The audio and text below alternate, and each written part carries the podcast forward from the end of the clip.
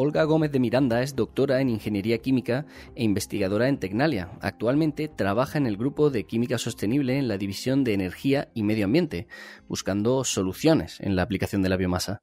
Hola Olga, bienvenida. Hola, buenas.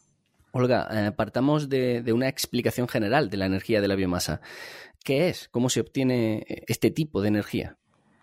Bueno, energía y no solamente energía, energía y productos y bienes de consumo. Eh, tenemos que tener en cuenta que prácticamente todo lo que nos rodea hoy en día viene, la energía y los productos que consumimos vienen del petróleo. Desde hace un par de siglos, con la última revolución industrial, dio un giro radical a la manera de producir y a la manera de consumir. Entonces, eh, no solamente los combustibles con los que se mueven eh, los eh, medios de transporte están basados en gasolina, diésel, etcétera, sino también prácticamente todo lo que nos rodea está basado en el petróleo. los plásticos, la ropa, hasta casi la comida, tiene que, cosas que vienen del petróleo. ¿Qué es lo que pasa? Bueno, pues que esto es una mm, es como una montaña una bola de nieve sobre una montaña. Eh, el consumo del petróleo algún día tiene que, moderarse, sino parar. Entonces, el petróleo tiene muchas ventajas como materia prima porque es muy versátil, se puede obtener, como prácticamente todo a partir del petróleo, pero también tiene inconvenientes. Eh, a partir del petróleo, los productos, ya sabes, son muy estables, no se degradan. Es un producto, es un bien de una materia prima que es eh, de origen finito, cada vez es más escaso y está además en, manos de unos pocos y bueno, a veces se derivan conflictos de su explotación. Entonces, pues eh, el problema de la utilización del petróleo cada vez va siendo una cosa más eh, acuciante en nuestro día a día.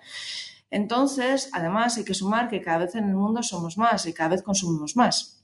Entonces, pues, eh, ya como he dicho antes, esto es una bola, de, una bola de nieve que va rodando cuesta abajo y tenemos que buscar una solución. La solución puede ser el utilizar materias primas que no sean el petróleo para obtener energía, para obtener eh, combustibles, pero también para obtener eh, los productos con los que utilizamos día a día. Entonces, el poder eh, comprarse uno una ropa, eh, una carpeta, un ordenador que no esté hecho fundamentalmente de petróleo, pues va a ser un hito y que en un futuro será una cosa que será cada vez más, más normal. En este punto importa, eh, me gustaría resaltar tres puntos. Hacia donde tenemos que ir es hacia producir materiales que sean menos tóxicos, más biodegradables y que se hayan producido o que se hayan obtenido mediante eh, procesos más sostenibles. Y, sobre esos procesos de, producción de biomasa, ¿qué usos o, qué técnicas son las más eh, eficientes o, las más sostenibles? Bueno, pues eh, van a ser más eficientes aquellos que no supongan una explotación sin control. Hemos visto en las noticias, entre diarios, eh, seguramente plantaciones donde se hace un cultivo extremo de fuentes de, para las que se va a utilizar, eh, se va a obtener biomasa, aceites o se está talando árboles para obtener eh, azúcares y lignina, etc.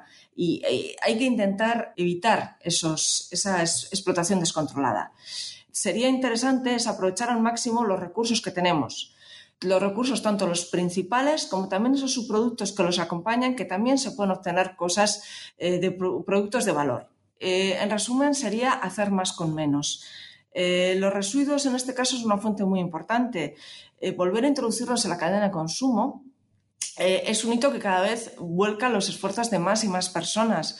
En este sentido, reciclar está al orden del día convertir eh, residuos en otros productos que vuelvan a ser de interés, en otros materiales de interés, es algo que está en la mente de cada vez eh, más eh, centros de investigación, más países y más industrias punteras también. Puntos como bioeconomía es decir, economía que no dependa fundamentalmente del petróleo, sino de otras eh, fuentes como pueden ser las fuentes renovables, eh, eólica, mar, etcétera, la biomasa, que va a ser sobre todo eh, biomasa lignocelulósica y biomasa derivada de aceites, o también la economía circular, son dos términos que están en la orden del día. La economía circular habla de volver a reutilizar, aquellas cosas que una vez ha terminado su vida útil y eh, extraer el máximo beneficio de, un producto, lo que vuelve a darle una segunda vida a lo que ya está agotado. Sí, además, como, como bien indicabas al inicio, la biomasa no se usa solo en procesos para obtener energía, sino que, tiene más usos. De hecho, vuestro proyecto más novedoso trata precisamente de eso, ¿no? De, obtener productos eh, de consumo, como, como detergentes o, como adhesivos, a partir de, esa biomasa y que actúen como, un sustituto del petróleo que comentabas. Eh, es correcto, ¿no? Efectivamente. El proyecto que hemos empezado hace poco, eh, IRODI, es una ambiciosa iniciativa que está subvencionada por fondos europeos y de la BBI, de la Bay-Based eh, Industries, en el cual 11 socios de, cuatro países diferentes nos hemos juntado para eh, aunar esfuerzos y eh, reutilizar, aprovechar y dar valor a una corriente residual de un producto, de un proceso industrial que es el de refino de aceites vegetales. el proceso de refino de aceites vegetales eh, consiste en los diferentes tratamientos que se les hacen a los aceites, bueno, no solo aceites, también grasas, para, eh, desde que tú lo has eh, obtenido de, la tierra, hacerlo con un bien de consumo. Un bien de consumo. aquí se origina una serie de corrientes residuales que una de ellas, que es la que nosotros trabajamos, consiste en destilados de, de oroización. Estos destilados de idealización actualmente se están utilizando para eh, convertirlos en biodiesel que va a ser como una fuente de combustible eh, alternativa al diésel en, automoción. Sin embargo, nosotros queremos darle ir un paso más allá, obtener una materia prima que sea más valiosa, es decir, eh, esto que es eh, corriente de aceites y subproductos la vamos a separar mediante y purificar mediante tecnologías innovadoras y tecnologías verdes para eh, obtener diferentes compuestos, diferentes materiales. Unos van a ser ácidos grasos, otros van a ser otros compuestos eh, minoritarios que también aparecen eh, en, los aceites vegetales y que le dan, pues, tienen propiedades de antivejecimiento, etcétera, etcétera. Y lo que vamos a hacer es estos compuestos los vamos a valorizar, como te habías mencionado antes, para obtener, los vamos a convertir en la materia fundamental para obtener nuevos detergentes, o nuevos biolubricantes que vayan a ser biodegradables y que tengan propiedades eh, mejoradas respecto a los eh, eh, biolubricantes actuales. O, por ejemplo, vamos a hacer adhesivos que se obtengan a partir de aceites vegetales y no a partir de petróleo, como son los actuales que hay en el mercado. También estos compuestos minoritarios que mencionaba antes, que pueden ser tocoferoles o escualeno, los vamos a incluir en productos cosméticos para pues, que les aporten eh, propiedades extra, que pueden ser propiedades de, de antivejecimiento, etcétera, etcétera. Dos preguntas, Olga. Eh, ¿Hay más proyectos en desarrollo tan, tan novedosos como, este vuestro?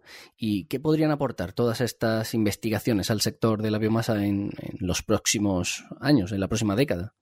Sin duda, sin duda hay más proyectos, no solamente a nivel nacional, que cada vez eh, empieza a haber más iniciativas a partir de azúcares, a partir de lignina, a partir de aceites, para obtener productos que luego vayan a ser de un valor comercial para diferentes aplicaciones. También a partir de residuos, residuos que pueden ser agrícolas, residuos sólidos urbanos, etcétera. Eh, van a servir también como fuente de recursos para obtener nuevos materiales esto en Europa está, en Europa y en Estados Unidos está, revolución, suponiendo una revolución. En España vamos un poquito más lentos, pero poco a poco también se están introduciendo eh, nuevos retos y nuevas alternativas que vayan a suponer un, cambio radical en los próximos años. Por ejemplo, ya no es extraño que uno eh, vaya al supermercado y se encuentre con bolsas biodegradables que van a ser, que van a venir de azúcares, de ácido láctico. O que vaya a una tienda a comprar colchones y se encuentre que hay colchones que vienen de aceite de soja. O que vaya a comprarse un coche y que la parte interior del coche le digan que también eh, está fabricado con aceites vegetales. Cada vez esto es una tendencia que va a ir más y más creciendo y el, mundo dentro de unos 20, eh, 30 años eh, será, será distinto, esperemos que para mejor, que el que tenemos hoy día. Ya no va a ser todo petróleo, va a ser un mix de diferentes posibilidades y recursos. Pero estos ah, procesos tienen algún riesgo importante o algún riesgo que, no se pueda evitar o reducir al máximo?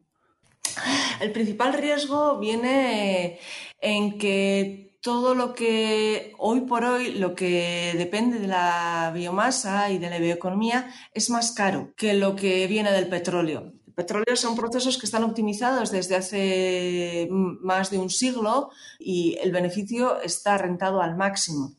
Entonces, ¿qué es lo que sucede? Que decirle a un consumidor que compre un producto que va a ser eh, más amigable eh, con el medio ambiente, que se va a degradar mejor, que va a ser más seguro para su salud, etcétera, etcétera, pero va a ser más caro, no siempre está, eh, está bien visto. Y te pongo un ejemplo por un lubricante. Cuando vamos a la tienda a comprar un lubricante, pues a todos eh, sabemos que son productos que contaminan mucho. Pero el hecho de pagar un producto que sea más caro simplemente porque viene de una materia prima que es distinta y que te va a asegurar ciertas eh, ventajas luego a la hora de, de su desaparición, pues esto supone un incremento en el precio, no siempre es fácil de asumir por el consumidor. Claro. Eh, Olga, finalmente, has comentado que en España vamos algo rezagados. Eh, en resumen, ¿qué papel ocupa actualmente y, qué papel o qué peso podría tener la biomasa, tanto, tanto para energía como para otros usos? Vamos rezagados, pero vamos, aquí es importante el, pues bueno, el esfuerzo de los eh, agentes eh, involucrados, tanto centros de investigación, universidades como las propias empresas. Y también, que no he mencionado antes, es muy, muy importante el apoyo de las instituciones tanto a nivel nacional como a nivel europeo y a nivel global, eh, va a resultar muy importante que las instituciones apoyen el desarrollo de ciertos procesos y ciertos productos que estén eh, fabricados según una manera de producir y que utilicen una serie de, materiales en decremento de otros, otros, de otros compuestos. Esto es lo que al final, eh, pues utilizando gravámenes, eh, impuestos, etcétera, etcétera, es lo que al final va a conseguir que unos productos en el mercado un bien en el mercado eh, eh, se equipare en su precio al de un bien biobasado, se, se equipare en precio al de un bien derivado de petróleo y aumente su competitividad. Pues Olga Gómez de Miranda es eh, doctora en Ingeniería Química e investigadora en Tecnalia. Olga, gracias por estar en Hora Verde. Muchas gracias. Un saludo.